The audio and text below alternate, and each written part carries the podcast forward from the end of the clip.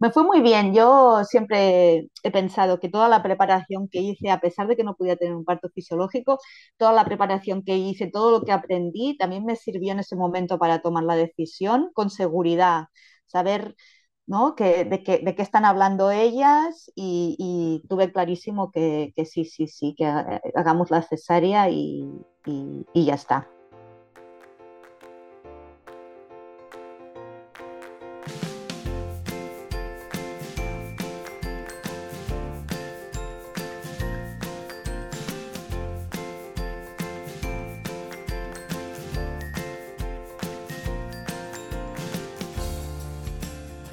Bienvenida. Esto es Planeta Parto, el podcast en el que hablo con mujeres sobre sus relatos de parto y la manera única en la que dieron a luz a sus bebés. Aquí vas a descubrir un mundo de relatos informativos y empoderadores sobre el parto y las diferentes formas de ser y convertirte en la protagonista de este poderoso viaje. Yo soy tu anfitriona, Isabel Anthony.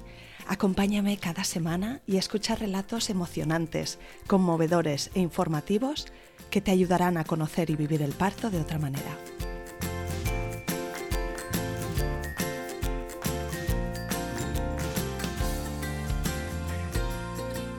Bienvenida Olga y mil gracias por venir al podcast Planeta Parto. Muchas gracias a ti, Sam, por invitarme.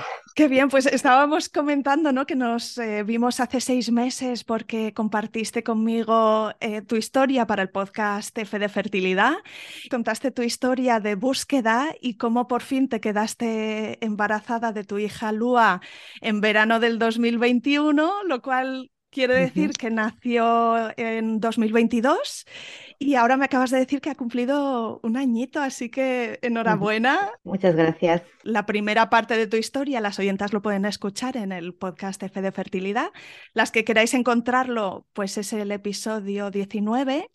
Recuérdame, ¿cómo fue que te enteraste de que estabas embarazada? Lo recuerdo perfectamente ese día, está grabado en mi memoria. estábamos en casa y estábamos, teníamos vacaciones esos días y estábamos esperando la llamada que tenía que ser antes de las 3 del hospital. Y eran las 3 y no llamaban y yo pensaba, bueno, pues nada, ¿qué hago? ¿Llamo yo? ¿O, lo, cómo, cómo, vamos a hacer? ¿no? Yo, ese yo ese de la mañana la habríais pasado en ascuas, ¿no? Esperando que en cualquier momento sonara el teléfono. Bueno, intentamos pasar, intentamos pasarla bien, uh, distraídos y eso, y no, no tengo más recuerdo, ¿eh? teníamos ganas, pero bueno, íbamos haciendo, como estábamos de vacaciones también era otro ritmo y era diferente y, y, bien, pero ya cuando llegó la hora sí que estábamos muy nerviosos.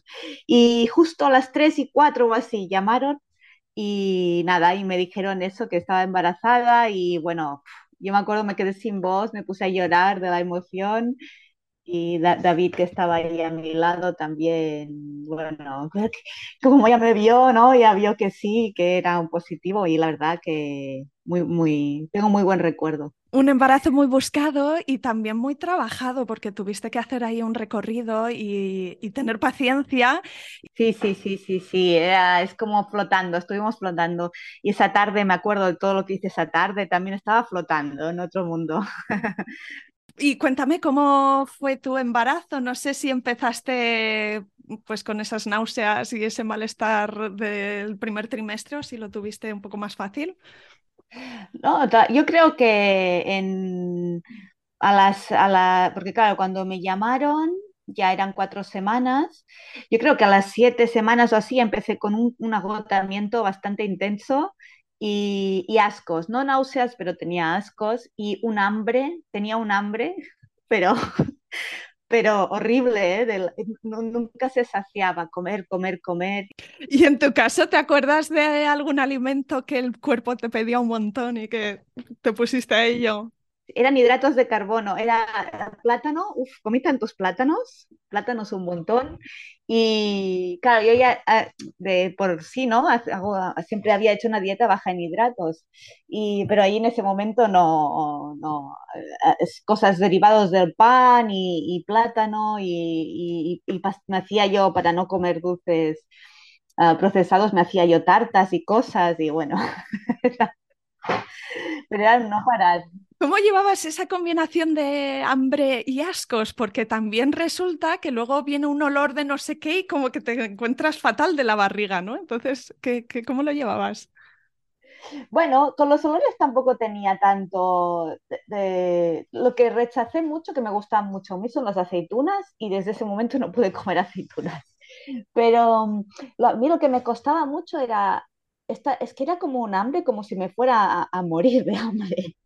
Y esa sensación de asco y querer comer, comer, comer, comer y que no se me pasaba. Esa mezcla de tengo hambre pero tengo asco. Era como un desequilibrio así raro pero bueno, lo llevaba bastante bien. siempre con comida, si salía de casa con comida en la mano. Parecía que me fuera de excursión o algo, me llevaba unas cuantas cosas para cuando me viniera el ataque poder comer, porque si no podía, eh, uy, lo pasaba fatal. ¿Y qué hacías con el cansancio, ese agotamiento tan, tan típico? Mm, ¿Siestas, irte a dormir temprano? Sí, intentaba eso, irme a dormir temprano. Tuve mucha suerte que dormí muy bien durante todo el embarazo, no sufrí el insomnio mm. ah, que pasa a muchas mujeres y sí intentaba echar unas buenas siestas, en el trabajo intentaba tomármelo con más calma. Mis compañeras también fueron muy, muy comprensivas siempre, ¿no? Y ya, pues ya me daban, ¿no? El permiso, si en algún momento necesitaba parar, pues paraba. Escuchar, escuchar mi cuerpo y parar y descansar. Y cuéntame, no sé si en tu caso pues tenías algún factor de riesgo para el embarazo, si tuviste algún susto, cómo fueron las visitas de seguimiento. Cuéntame mm, cómo fue progresando. Bueno, al principio sí que había, yo tenía, como había sufrido un, aborto anteriormente, pues tenía como un poco el miedo este, ¿no? Yo intentaba, con todo el trabajo que había hecho, estar segura, tranquila y hacer y no dejarme llevar por los miedos, pero ahí estaba un poquito, ¿no? Y, y la primera ecografía me daba cosa, porque claro, al ser con, una, con una fecundación in vitro, te hacen la primera ecografía, nos hicieron una a la semana de darnos el positivo y, y otra a las dos semanas. Y en esas ecografías a mí me daba cosa porque cuando yo tuve el aborto lo que pasó era que era un saco gestacional vacío, ¿no? Y yo era como ese miedo inconsciente, ¿no? De allí, de quería verlo, quería ver que estaba allí. Y, pero bueno, fuimos a la ecografía y la primera no se acababa de ver bien porque era demasiado pronto, pero la segunda ya se vio bien, ya vimos el corazón y ahí ya me relajé, me relajé mucho. Y, y, luego también me daba un poco de cosa la, la ecografía morfológica, que es la de principios del segundo semestre. También me, me daba cosa porque hay trimestre. Porque, bueno, tengo una, una, amiga que sufrió también un, bueno, en esa, en esa ecografía dieron malformaciones a sus hijos, ¿no? Y tuvo que hacer un, un aborto voluntario y todo. Y también era como un momento que también me daba como... con, con, todas mis herramientas lo llevé bastante bien, pero en el fondo me daba mucho miedo.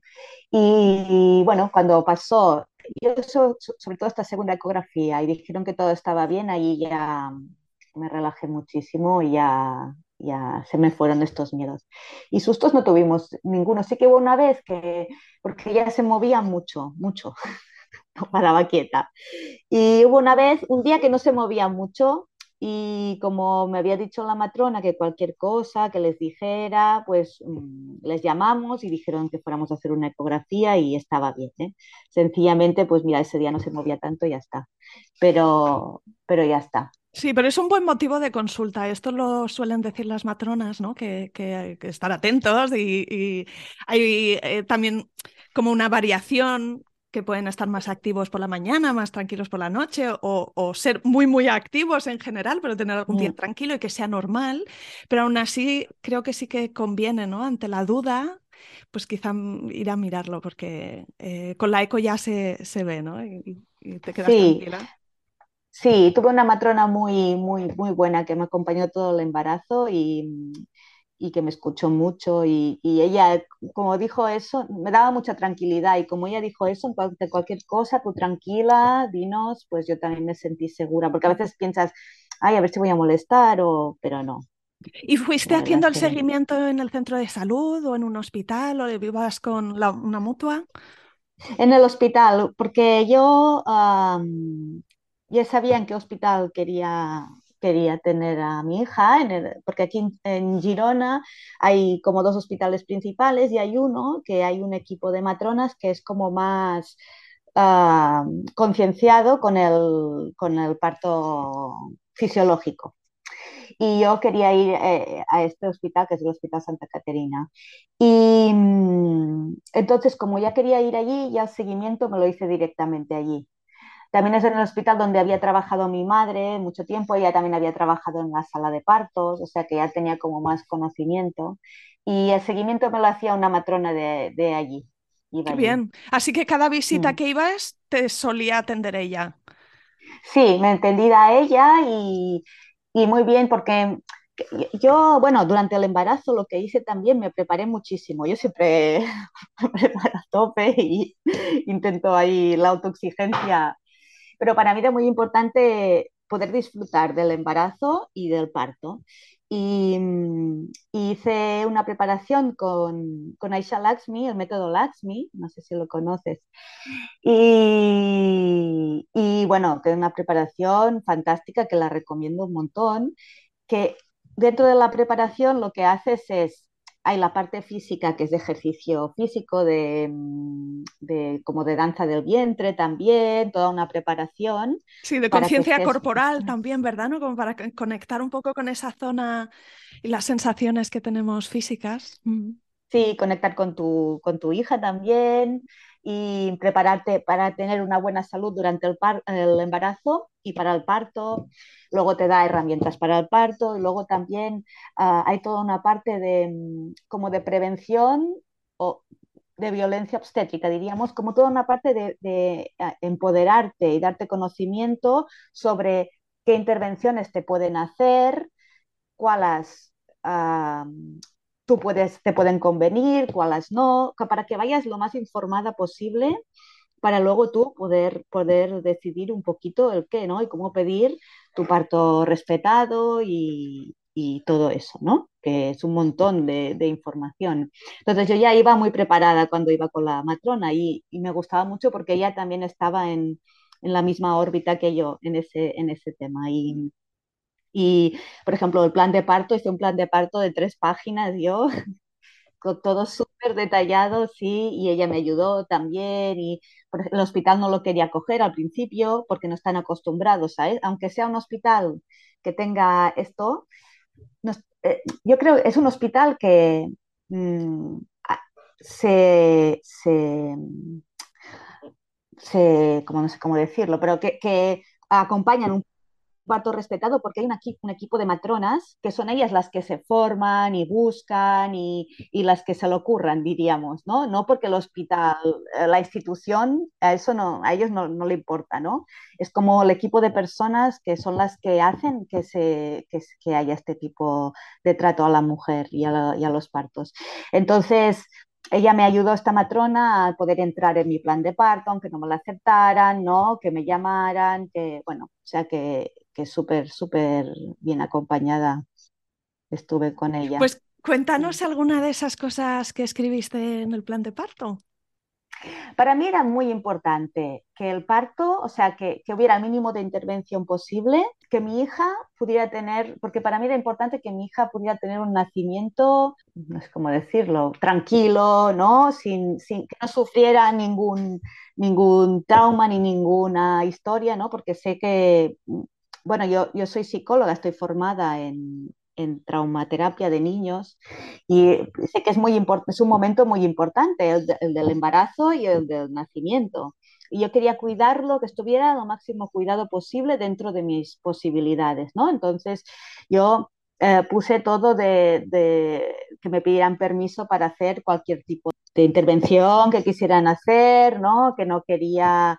Um, que las exploraciones, por ejemplo, los tactos, pues que hicieran el mínimo posible, que me, que me lo dijeran antes de hacerlo, um, que no me hicieran la maniobra de Christeler, por ejemplo, me acuerdo, ¿no?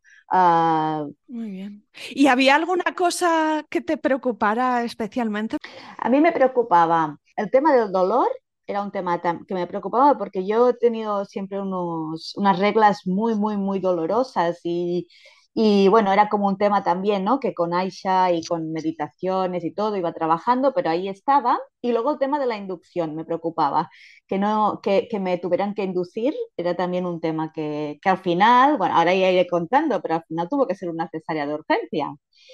Pero, pero yo ni me planteaba que pudiera ser una cesárea, porque mm, yo que iba como tan no sé, tan mentalizada, eso que dices, ¿no? Que es que no podemos co controlar uh, lo, que, lo que queremos, ¿no? Yo quería un parto tan supernatural y que todo fuera fantástico y ya tenía como una idea y al final la vida no sabes nunca por qué camino te, te va a llevar, ¿no? Y yo tenía un miedo al, a la inducción, de hecho llegué a la semana 41 y, y, fui a la revisión y me dijeron, uy, pues si este domingo, porque ahí esperan hasta la semana 42, hasta que haces justo el día que haces 42.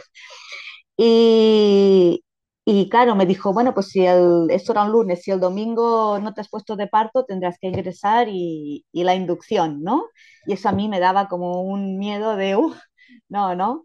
Y me puse de parto antes. Lo que pasa que, bueno, al final luego ya explicaré, pero sí, cuenta, ahora me cuentas lo que pasó y también cómo fue e, e, ese conciliar ¿no? el deseo de un parto de una manera con el que luego acabó siendo, que, que, también es un trabajo, es que te ha tocado hacer muchos trabajos a ti en este camino. mucho, mucho.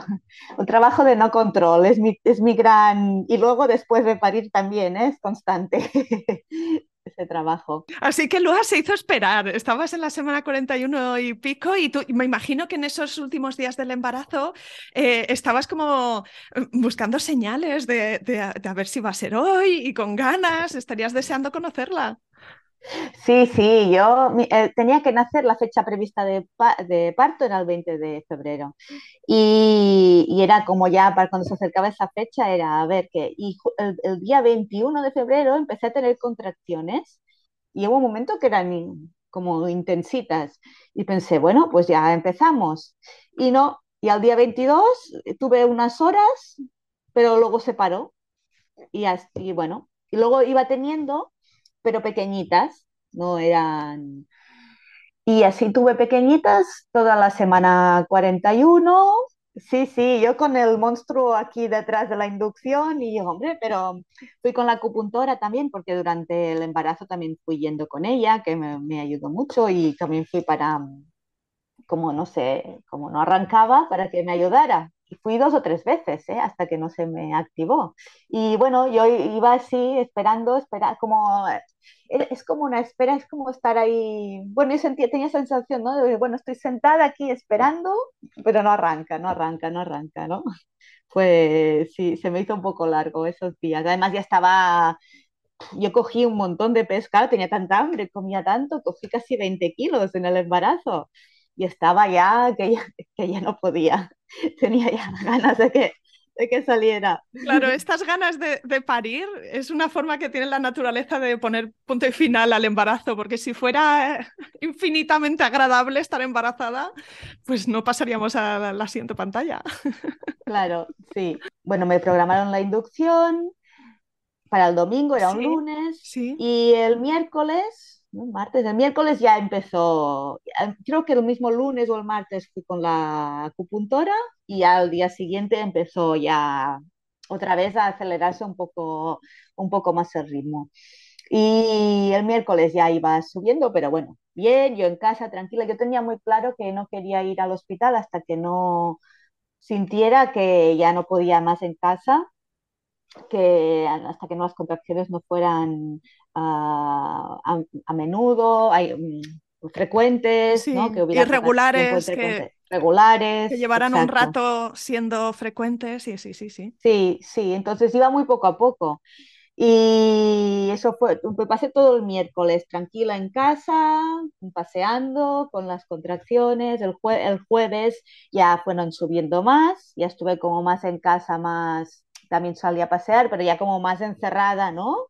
Tenía como esta cosa de estar más en casa, en la cueva, ir haciendo y por la tarde ya fueron aumentando, aumentando, por la noche también y ya llegaba un momento que yo creo que me, ya me duraban casi un minuto y los tenía cada dos minutos o tres, ¿no? Y yo pensé, bueno, yo ya sentí que ya tenía que, que ir al hospital en ese momento. Y a nivel dolor, ¿cómo lo llevabas hasta ese momento? ¿Cómo eran las contracciones? Bueno, era, era, eran intensas y, era doloroso, pero yo me sentía con todos los recursos que había cogido, con Aisha, el movimiento, el uso de la voz también. Iba, yo iba usando la voz y he pensado, los vecinos me van a oír aquí, deben pensar esta. Pero bueno, yo iba usando el recurso de la voz y el movimiento, la pelota, todo eso me ayudaba mucho a... me sentía ¿no? empoderada y, y eso me, me, ayudaba y sabía que eran olas, también tenía muy claro, ¿no? Lo de que son olas, que vienen y van.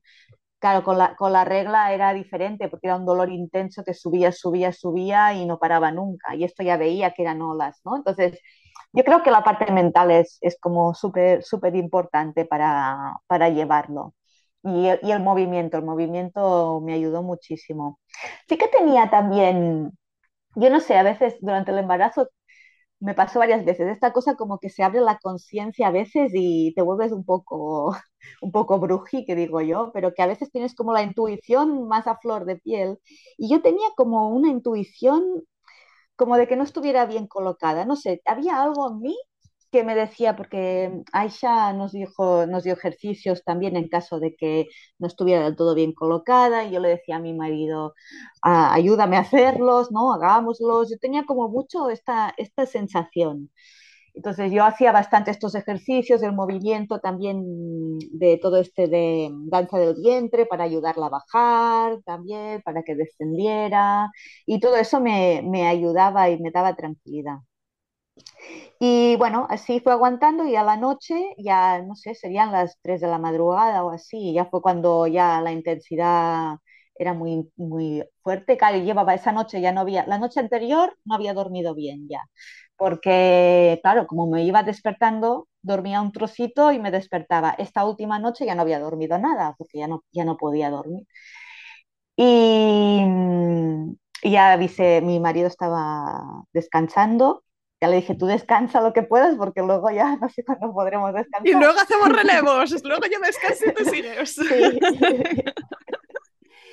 y, y, ya la avisé, le dije, vámonos porque ya, ya está. Y cogimos el coche, me llevó, el viaje del coche fue durillo también. También era una cosa que me, me preocupaba un poco porque es como que te metes un poco en tu planeta parto en casa y luego ese trozo de coger el coche, ir, llegar, que ya me era familiar el hospital, pero bueno, ¿no? Era como que rompe un poco todo y allí, por ejemplo, el dolor era más intenso en el coche porque tampoco me podía mover, a mí me iba quitando el cinturón porque, claro, sentada. Sí, sí, la, la posición sentada en, eh, con contracciones sí. es terrible, es súper difícil. Claro, y como vivimos en un pueblo, está más o menos a 20 minutos o así del hospital, pues bueno, más o menos lo llevamos. Lo llevé como pude, pero tengo también el recuerdo de ese momento, de las luces, de yo con los ojos cerrados, todo muy grabado. Y, y, nada, llegamos al hospital, entré y, y me, me cogió una matrona y me miraron y solo había borrado el cuello del útero, pero solo había dilatado un centímetro, nada más. Y, y claro, me dijeron que... ¿Y cuando te dijeron que, un centímetro, qué pensaste? Pensé, pero ¿cómo puede ser? Si, ¿no? Con las, o sea, yo, yo claro, era un tema también que me preocupaba durante el embarazo y que iba preguntando a otras, porque con Aisha también hay grupos de mujeres, ¿no? Y compartes y tal. Y yo, pero a ver, ¿cómo se cuenta esto, no? ¿Cómo sabes cuándo vas, cuánto vas a estar dilatada, cuánto no, no? Claro, yo es en ese momento, yo creo que más o menos cada minuto tenía una contracción que me duraba y que era intensa, ¿no? Y que eran... Y yo pensé, oh, yo pensaba que estaría un poquito más, no que estaría ya al final, pero al menos mi, mi idea y lo que a mí me hubiera gustado era llegar con 4 o 5 centímetros, ¿no? Que ya empiece luego el trabajo más activo pensé, madre mía, si esto aún no es el trabajo activo de parto, ¿qué será luego? Mm, ya, exacto, es que es, es, sí. es, imposible no pensar eso, ¿no? Porque eh, hacemos el, la regla de tres en la cabeza, ostras, pues si llevo tanto trabajo hecho y he avanzado tanto y me queda tanto otro, ostras, esto va a ser... Sí. Sí, sí. Y, mm, pero bueno, allá me dieron el balón, me podía mover y me, quisieron, me, me, dijeron que si me parecía bien, me cogieron el plan de parto, ya se lo estaban mirando, muy, muy, tuve una muy buena acogida, ¿no? Me, estaba muy a gusto ahí, además tenían como era de noche, las luces bajadas, estaba bien. Y yo me iba ahí metiendo mi, otra vez de mi planeta parto y me dijo la mm, matrona que si me parecía bien, auscultarían el, el bebé y para ver a ver que todo iba bien, ¿no? Y me lo pusieron y vieron que, la, que en ese momento vieron que tenía como la frecuencia cardíaca demasiado rápida.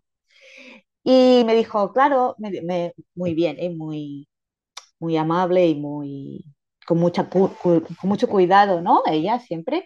Me dijo que, claro, que, que latía muy deprisa y que necesitaba uh, estar un rato con monitorización continuada para mirar qué pasaba con esta frecuencia cardíaca, si era solo con las contracciones o si se mantenía.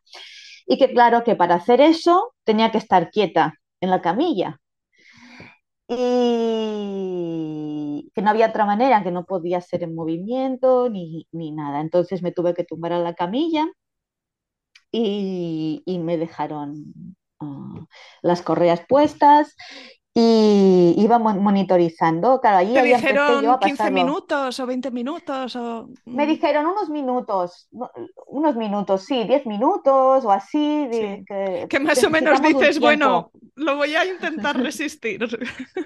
sí. Porque es mucho más duro estar en según qué posición, mucho. ¿verdad? Mucho, mucho. Yo tumbada no podía, de hecho ya no había dormido la noche anterior cuando empezaron, porque es que tumbada era un pinchazo tremendo no, no, no podía estar tumbada. Y claro, tuve que quedarme tumbada de lado, quieta, mientras, mientras me iban mirando, iban mirando a mi hija. Entonces, claro, allí ya empecé a llevarlo un poco más, más mal, porque es que mi, mi salvación era el movimiento. Entonces, eh, tenía la voz, pero ya llegó un punto que ya gritaba, ya no era, porque claro, la voz es utilizar, yo utilizaba el sonido de la A, ¿no? Para, como para, para abrir, para relajarme y hacer apertura y tal, pero llegó un momento que ya era ¡ah! Ya se transformó en otro.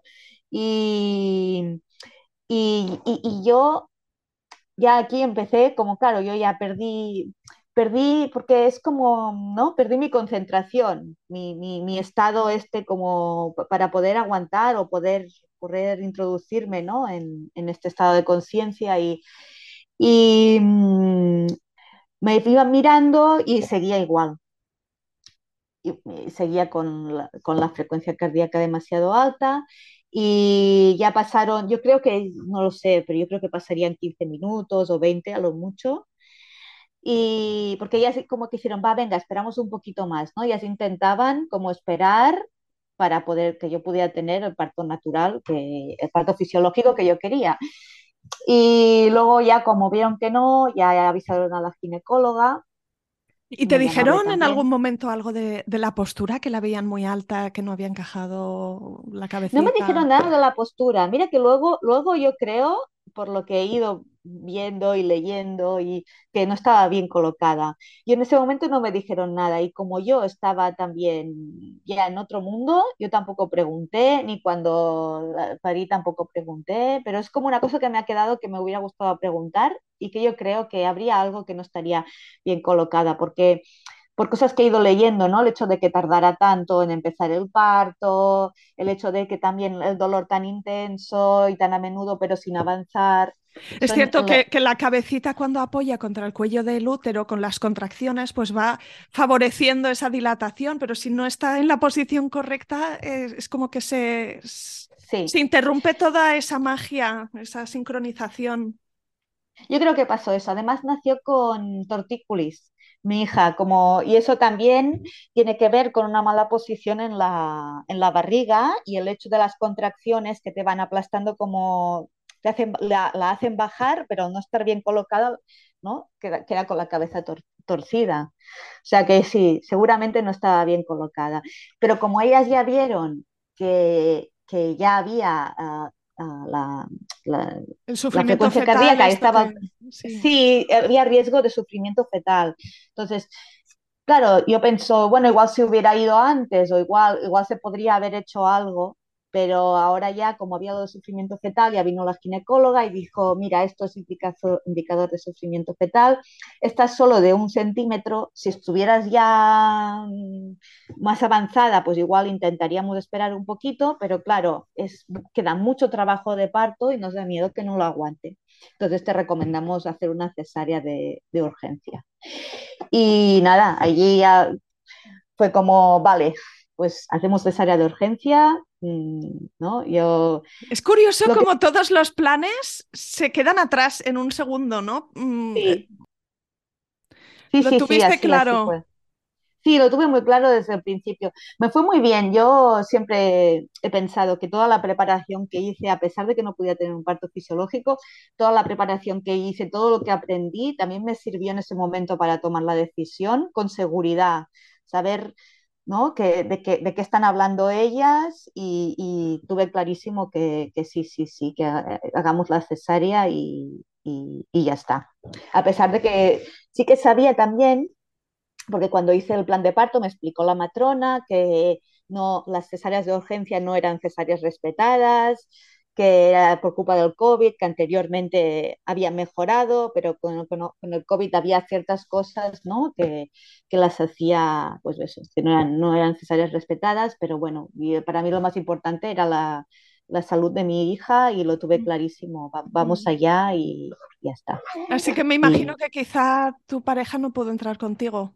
Exacto, no, no pudo entrar conmigo, mi pareja se tuvo que esperar fuera, Uh, luego, cuando no pude ver, por ejemplo, uh, cómo nacía mi hija, ¿no? Te ponen, a, que yo pero todo eso lo pedí, ¿eh? que no fuera así, pero como el protocolo en el hospital era es más este, rígido, pues sí, no, esto ya me dijeron que eso no lo cambiaban, o sea que yo ya sabía de antemano que, que pasaría eso y pues te ponen esa, ese delan, esa bata delante, ¿no? Esa, esa, tela y no ves uh -huh. nada. Sí. Me ataron las dos manos uh, antes de empezar, que eso me parece... Pff, es, es, es, horrible, es como antiguo, ¿no? Que se ve que, sí. claro, te sientes muy vulnerable allí y además, ¿para qué? O sea, eh, eh, estás consciente, no, no, ¿qué vas a hacer? ¿Qué vas a hacer? ¿Vas a mover los brazos o, no sé? ¿no? No, no, hay, no hay ninguna necesidad de hacerlo. De hecho, he leído mucho que en muchos sitios del norte de Europa no se hace eso, eso es impensable, ¿no? Y aquí lo tenemos súper protocolarizado.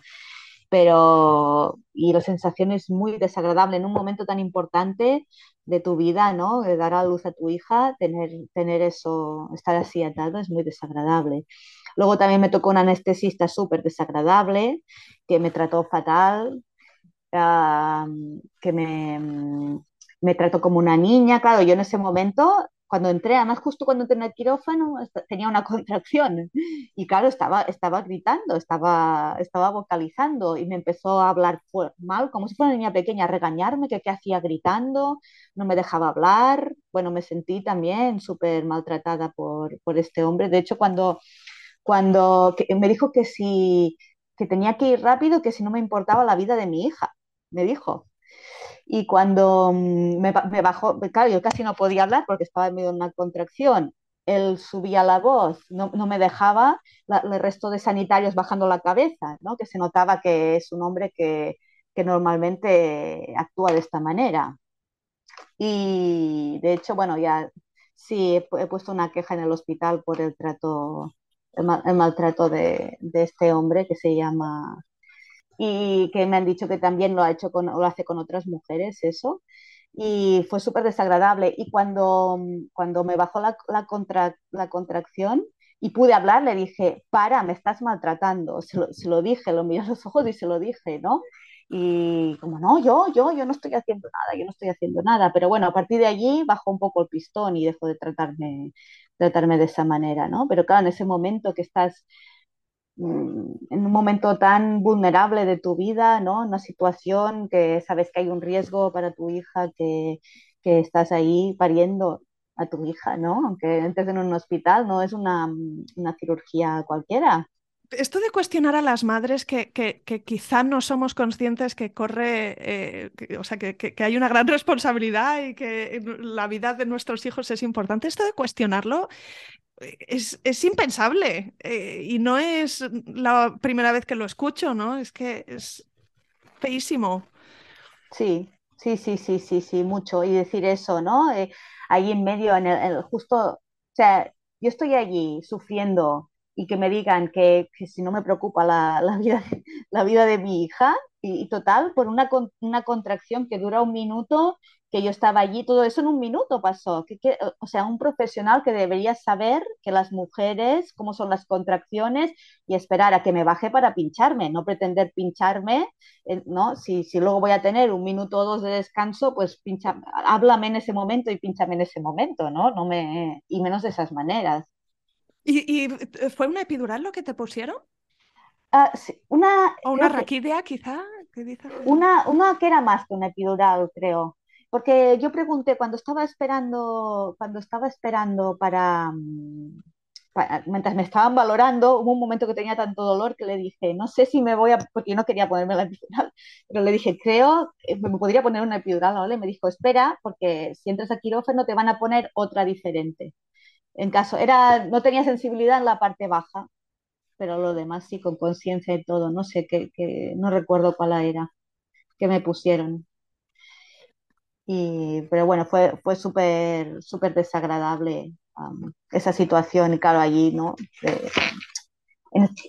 y ocurre todo muy rápido, ¿verdad? Porque una vez que estás ahí, eh, pasan unos minutos y, y, supongo que sacaron al bebé, te lo entregaron. Sí. Sí, lo sacaron, lo, lo pusieron en, bueno, lo observo, tenía ahí al lado como una camilla, así que la miraron muy rápido, tenía meconio y tuvieron que aspirarle porque había tragado meconio, pero nada, fueron segundos, ¿eh? la pusieron allí, le aspiraron el meconio y ya me la trajeron enseguida.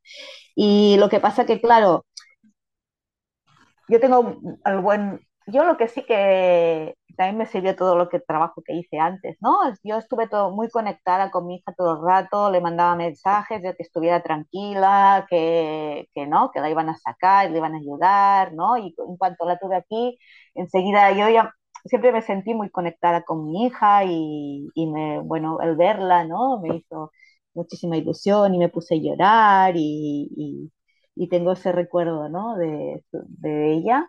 Lo que pasa que también, claro, la situación al estar con la cesárea, con el mantel ese que te ponen, todo de ropa también por aquí encima, claro, piel con piel prácticamente no puede ser nada, solo un trocito que tienes aquí encima del pecho y ya está. Y, y yo tengo también el recuerdo de que ella lloraba, lloraba, que y yo sentía como la necesidad de abrazarla, me soltaron un brazo, eso sí, pero claro, con un brazo tampoco la puedes sujetar bien y yo tenía la necesidad y no tenía el, espacio en ese momento, ¿no? Porque, porque no la podía poner piel con piel, porque no tenía suficiente, la matrona muy bien me ayudaba y nos acompañaba allí, ¿no? Yo estaba muy, muy cercana a nosotras y muy, me sentía arropada por ella, pero no, no, no teníamos el espacio, ¿no? Y, y yo sentía que ella me llamaba, que ella quería estar conmigo, y que yo no, no, acababa de poder, ¿no? Entonces estuvimos unos minutitos de nada y claro, como es muy frío el quirófano y no, puede no podemos hacer piel con piel, me dijo pues de cogerla y llevarla con su padre que estaba afuera. Y, y se la llevó y estuvimos 10 minutos o así separadas y eso para mí también fue muy duro porque yo era algo, es algo que es totalmente innecesario. Mm, podría estar ahí el padre, podrían hacerlo de una manera que podamos tener más piel con piel y no haga falta que se vaya, ¿no? Se, puede iniciar la lactancia materna allí mismo en el quirófano, porque sé que hay sitios que lo hacen. y realmente esta separación a mí me duele mucho porque sé que aunque son, sean 10 minutos, para el bebé es un trauma eso, ¿no? Porque para, ello, para ella que no que no tenía ningún tipo de conciencia de, de, nada, solo, solo me conocía a mí y mi cuerpo, no conocía nada más. Salir de mi cuerpo y de golpe encontrarse lejos, como que yo no estoy, porque si yo no estoy ahí al lado, para un bebé no está, es como la mamá se ha muerto, ¿no? Es como, y, para mí que sufriera eso fue muy, muy doloroso también, ¿no? Porque sé que hace daño, que luego uh, ya estuve con ella los 10 minutos y hemos hecho todo lo que hemos podido para acompañarla en eso, ¿no? Y ayudarla a reparar el dolor que le haya podido provocar uh, esta situación, ¿no? Pero, pero fue muy duro para mí eso, que esta separación, ¿no? En, en, en, al final no es tanto la cesárea en sí, sino todo, todo el protocolo que la acompaña, porque una cesárea, yo he visto otras cesáreas que puedes ver nacer a tu hijo, que te lo ponen bien en el pecho, hicieron el, el corte, uh, enseguida cortaron el cordón, yo había pedido corte tardío y no lo respetan tampoco, y sé que son cosas que se pueden hacer en una cesárea y que se hacen, ¿no? Y, y al final, por culpa de este protocolo, pues sufrimos, ¿no? Sufrí yo y sufrió mi hija. Y no tanto por la cesárea, porque al final las cesáreas salvan vidas y, y era necesaria y yo lo volvería a hacer y sé que, que fue lo mejor, la mejor decisión. Sí, eso, eso lo que esa manera de hacerlo parece además tan innecesario, ¿no? Entonces es, eh, es de alguna forma un poco injusto pues pasar por ahí y no poder eh, establecer un poco pues lo que, lo que en otros sitios se considera normal y para mí es una, fue una situación fue muy bonito estar con mi hija después y tenerla allí, ¿no? Después de todo lo que nos costó tenerla allí, era algo mágico y a la vez estaba hecha polvo también por el parto que había tenido, ¿no? Con la ambivalencia, la luz y, la sombra a la vez, ¿no? La luz oscuridad. Y la gente me decía, tranquila, pero bueno, por lo menos está bien. Sí, está bien, y es verdad, y lo volvería a hacer, pero yo también he sufrido eso y lo he pasado muy mal, y ella también lo ha pasado mal, ¿no? Y no hay que, que, que banalizarlo, ¿no? Las dos cosas pueden coexistir y, y, no, pasa nada, no pasa nada, es así, ¿no? Y, y, hay que denunciar estas cosas y, y no puede ser que, que, se haga esto con las cesáreas. Oh, pues eh, Olga, nos lo has contado súper bien. Yo te preguntaría al final, pues eso, ¿cómo, cómo ha sido luego a posteriori el, el saber eh, cerrar el, el espacio que hay entre aquello que te habías imaginado y luego lo que acabó ocurriendo. Mm. Bueno, para mí fue muy duro al picante, luego ya las hormonas del posparto. Y, y, luego el, para, era como un poco una vivencia traumática, porque al principio, los primeros días y semanas, solo revivía lo que, lo que pasó, ¿no? Revivía la, la cesárea y todas estas cosas malas de, que pasaron con la cesárea y, y, tenía muchas ganas de llorar, lloré un montón y, y, fue, fue muy duro, ¿no? A la vez también estaba súper, súper, súper feliz y con una burbuja de estar con mi hija, ¿no? Eran como las, las dos cosas, ¿no? Sí, sí, esa montaña rusa, pero a tope de power, vamos, sí, a una velocidad. Sí. sí, sí, mucho. Y bueno, poquito a poco, ¿no? Con el paso de los días, pudiéndola hablar y compartir para, para sanar, mmm, leyendo, ¿no? También me, me, también me ayudaba, escuché algún, no, no, me acuerdo cuál era, pero algún capítulo de, de fertilidad, también me, me ayudó mucho, y de Planeta Parto también hubo alguno, como ir elaborando, ¿no? A mi manera, todo lo que había, siguiendo también, me gusta mucho la Laia Quesada y la Comadrona en la Ola, y siguiéndolas, y, ¿no? Como ir, de alguna manera lo fui elaborando uh, con tiempo, ¿eh? Porque yo, yo creo que pasaron muchos meses hasta que no pude empezar a, a recordarlo con más tranquilidad, ¿no? E incluso ahora que que hizo un año que, que, nació mi hija, yo creo que tuve también como una reviviscencia de eso, ¿no? En algún momento era como fue conectar otra vez con ese dolor, ¿no? Y o sea que ese trauma y ese dolor uh, uh, ahí está, pero bueno, lo he ido sanando de alguna manera, ¿no? He puesto la, la, queja en el hospital por todo lo que, lo que pasó, el hecho de poderlo explicar aquí también es una manera de sanar para mí. Y bueno, y, y como elaborándolo, luego también poder ayudar a mi hija, ¿no? La, la hemos llevado con un osteópata, que bueno, yo tenía muy claro también que era muy importante, ¿no? Porque el hecho de no nacer por el canal de parto, pues hay ciertas... Que no tienen ese masaje, ¿no? De cuando sí. salen por el canal. Mm. Exacto, y que un osteópata puede ayudar, también le ayudo con la tortícolis y de alguna manera, porque los bebés ella no, no, tiene memoria, no sabe lo que pasó, ni no, no, pero sí que tienen recuerdos físicos, ¿no? De lo sí. que han vivido como recuerdos físicos. Una memoria en el, en el muscular. Cuerpo.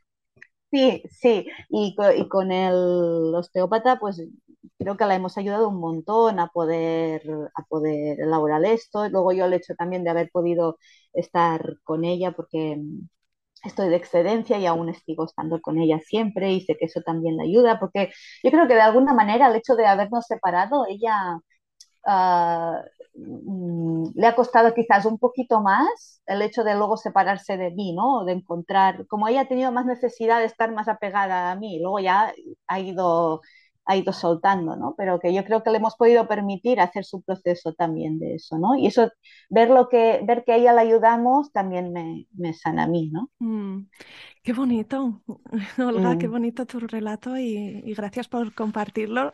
Eh, dime qué es lo mejor de ser la mamá de Lua.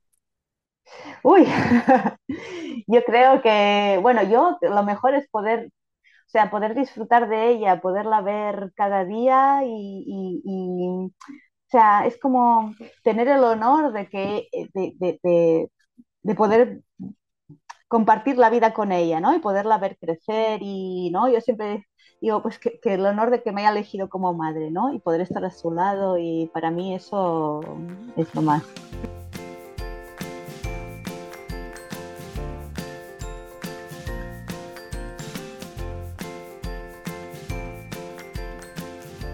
Aquí acaba este episodio. Si te ha gustado, suscríbete al podcast para ver un nuevo episodio cada miércoles en tu feed. Encontrarás una estupenda biblioteca de relatos de parto de todo tipo que espero que te acompañen, te entretengan y te ayuden en tu propio camino. Ayúdame tú también a mí a que este recurso llegue más lejos recomendándoles Planeta Parto a tus amigas. Y por supuesto, no dejes de escribirme, me encantará saber de ti, quién eres, por qué te gusta este programa o si te ha ayudado. Mi email es isa.planetaparto.es o en Instagram la cuenta Planeta Parto Podcast. Cuídate mucho, nos vemos la semana que viene.